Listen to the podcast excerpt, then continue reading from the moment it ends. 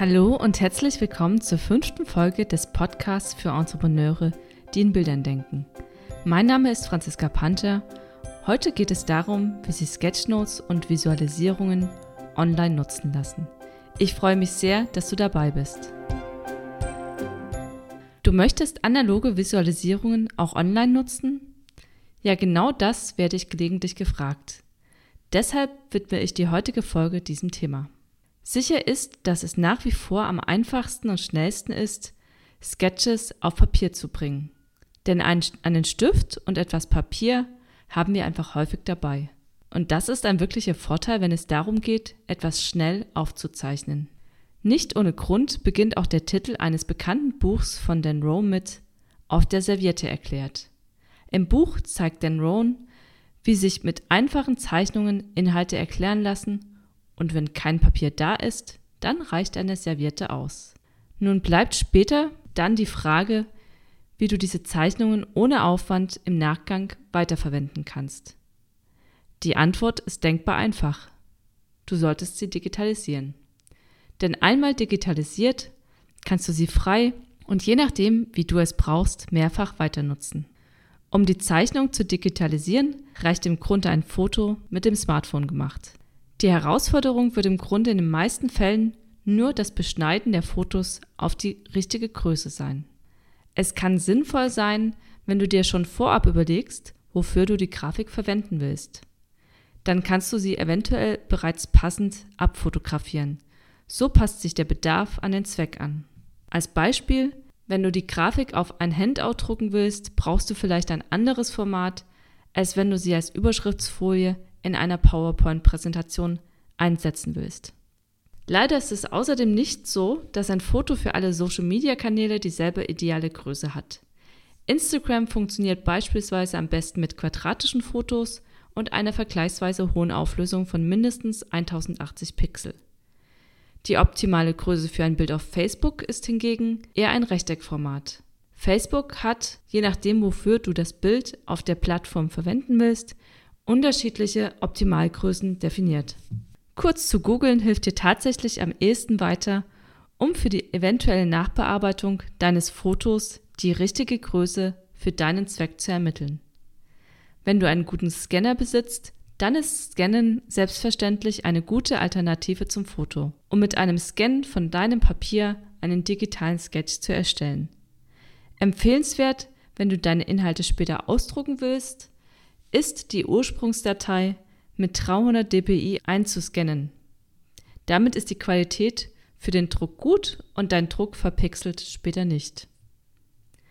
Wenn du nur im Web und in Social Media arbeiten möchtest, dann reicht eine Auflösung von 72 dpi völlig aus.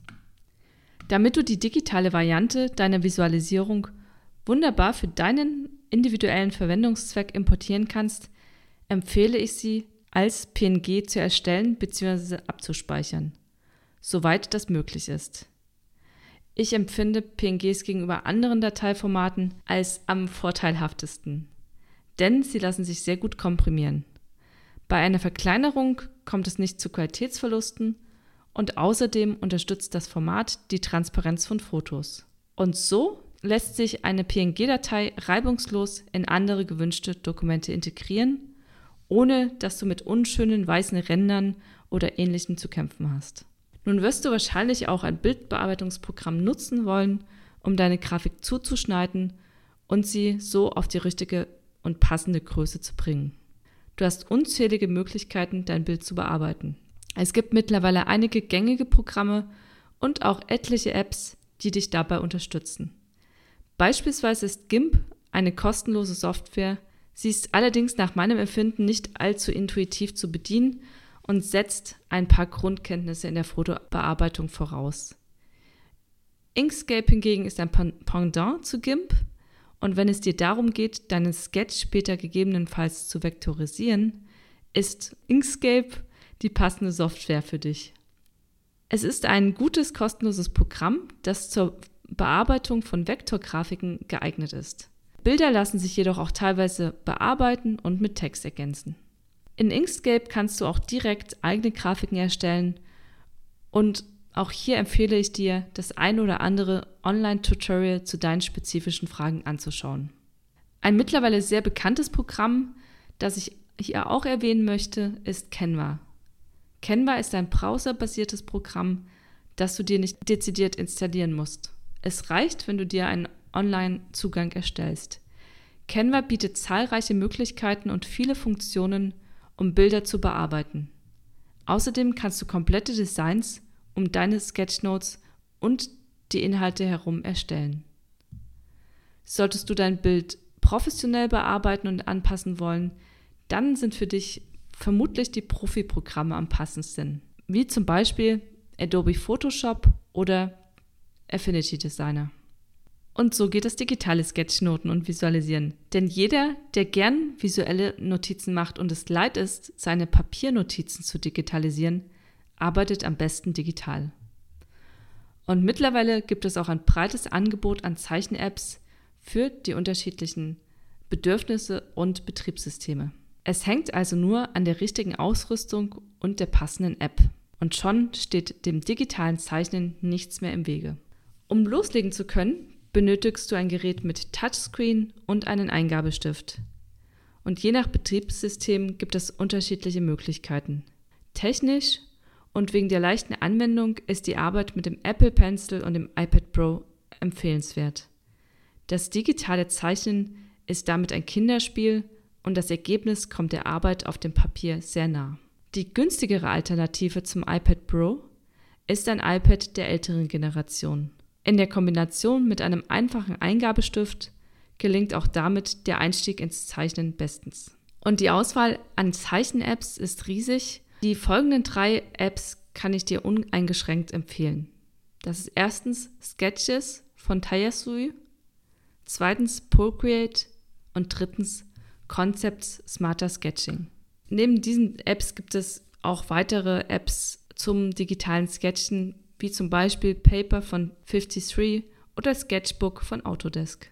Fast alle Apps bieten eine Basisversion zum Testen der Funktionen an und für wenige Euro ist meist ein Upgrade für die Pro-Version mit einer Erweiterung der Features erhältlich. Ich möchte jetzt noch einmal kurz auf alle drei Apps eingehen, damit du einen Eindruck gewinnen kannst. Die App Sketches.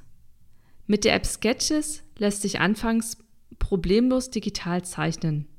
Mit anfangs meine ich am Anfang der Welt in das, im digitalen Zeichnen. Die App erfordert kein technisches Know-how und sie ist sehr intuitiv bedienbar. Sketches verfügt im Grunde über alle Funktionen, um überzeugendes Bildmaterial zu erstellen. Die Bilder kannst du später als JPEG, PNG oder Photoshop-Datei exportieren. Somit lassen sich die Zeichnungen anschließend gut weiterverwenden, zum Beispiel in einem Blogartikel oder in einer Präsentation. Außerdem verfügt die App über die Möglichkeit, ein Video vom Zeichenvorgang zu erstellen. Hervorheben möchte ich die Aquarellfunktion in Sketches. Die Pinsel sind großartig und es lässt sich sogar die Aquarelltechnik Wet in Wet oder Wet in Dry anwenden.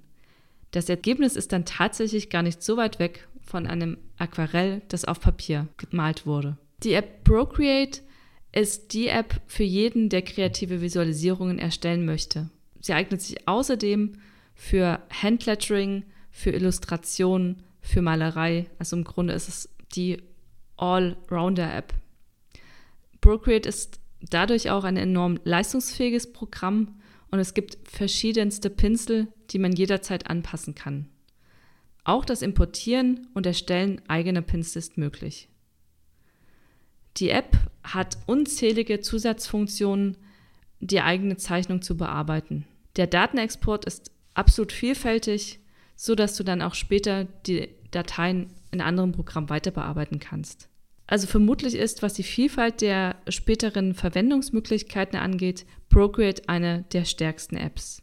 Für mich nachteilig ist, da Procreate so viele Möglichkeiten hat, ist es dann auf der anderen Seite für mich oft eine Herausforderung, meine gewünschte Funktion zu finden. Und was dazu führt, dass ich mit der Procreate nicht ganz so warm geworden bin wie mit Concepts. Und es gibt aber für Procreate zahlreiche Videos online, die dir zeigen und erklären, wie die Werkzeuge in der App richtig genutzt werden. Und vielleicht auch noch anzumerken ist, dass Procreate wie Sketches eine pixelbasierte App ist und der Vorteil von Pixelbildern ist, dass jedes einzelne Pixel später separat verändert werden kann. Für Farbverläufe und Schattierungen ist das optimal. Ein Nachteil ist, dass es bei der Skalierung der Bilder später zu Unschärfen kommen kann. Und jetzt als drittes noch ein kurzer Exkurs zu meiner Lieblings-App Concepts. Concept Smarter Sketching ist ein leistungsfähiges Vektorprogramm und insofern kein Pixelprogramm, wie gerade angesprochen. Bei Concepts lässt sich die Benutzeroberfläche individuell anpassen und da es sich um eine Vektor-App handelt, gibt es keine große Auswahl an Stiften und Pinseln. Wobei auch hier Concepts relativ viel daran arbeitet, neue, auch eher pixelbasierte Pinsel in der App einzuarbeiten. Hervorzuheben ist bei Concepts das große Copic-Farbrad. Wie in Procreate lässt sich außerdem jede weitere existierende RGB-Farbe verwenden und es gibt außerdem einen Color Picker. Eine außerdem sehr bemerkenswerte Funktion in Concepts ist die Ebenenautomatik.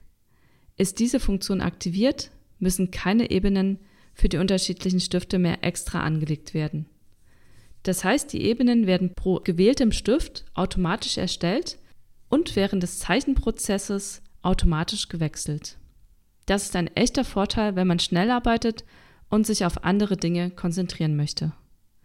Concepts erlaubt außerdem einen weitreichenden Datenexport der Dateien, außerdem eben auch als Vektordatei. Und als Vektordatei exportierte Dateien lassen sich in der App und auch außerhalb in anderen Bildbearbeitungsprogrammen später ohne Qualitätsverlust beliebig skalieren. Das ist vor allem dann vorteilhaft, wenn man im Erstellungsprozess noch nicht genau weiß, in welchen Dimensionen man die Zeichnung später benötigen wird. Ja, das war ein Exkurs in die drei Apps, die ich empfehlen kann. Wer die erforderliche Technik besitzt, findet aufgrund des großen Angebots die passende App. Und es gibt von Zeit zu Zeit auch neue Apps auf dem Markt. Ein Austausch mit anderen lohnt sich sehr, um vorab Fragen zu klären und auch neue Anregungen zu erhalten. Für die meisten Apps gibt es Online-Tutorials und die dann besonders hilfreich sind, wenn es um die Einarbeitung in leistungsstarke Apps wie Concepts und Procreate geht. Zu beachten ist auch, dass nicht alle Apps für jedes Betriebssystem angeboten werden. Procreate zum Beispiel ist nur auf dem iPad verfügbar. Concepts verfügt aktuell bei einer Nutzung auf Microsoft-Geräten nicht über dieselbe Vielfalt an Funktionen wie bei einem iPad. Das war die fünfte Folge des Panther Concepts Podcast. Herzlichen Dank, dass du dabei warst. Und wenn dir diese Podcast-Folge gefallen hat, dann freue ich mich auf deine Bewertung bei iTunes. Lass mich gerne auch wissen, welche Themen rund um das Visualisieren dich interessieren. Vielen Dank, tschüss!